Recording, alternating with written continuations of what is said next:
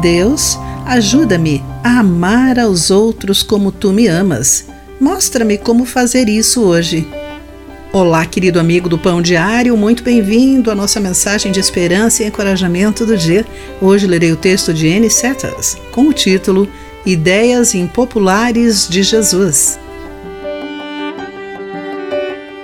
Por 15 anos, Mike Burden organizou reuniões cheias de ódio em sua loja de antiguidades. Mas em 2012, sua esposa o questionou sobre isso e o coração dele se abrandou. Burden reconheceu que estava errado em seu ponto de vista sobre o racismo e não quis mais ser aquela mesma pessoa. O grupo militante o retaliou e expulsou sua família do apartamento que ele alugava de um deles. Onde ele buscou ajuda? Surpreendentemente, ele a buscou com o pastor negro local com quem tivera conflitos.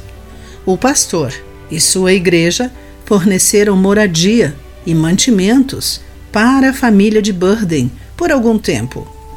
Quando o pastor foi questionado sobre por que concordou em ajudar ele explicou: Jesus Cristo também fez coisas impopulares. Quando é hora de ajudar, você faz o que Deus quer que você faça. Mais tarde, Burden falou a essa igreja local e se desculpou com a comunidade negra por sua participação na disseminação do ódio. Jesus ensinou ideias impopulares no Sermão do Monte. Dê a quem pedir. Amem os seus inimigos e orem por quem os persegue. De acordo com Mateus capítulo 5, entre os versículos 42 e 44. Essa é a maneira controversa de pensar que Deus nos chama para seguir embora pareça fraqueza.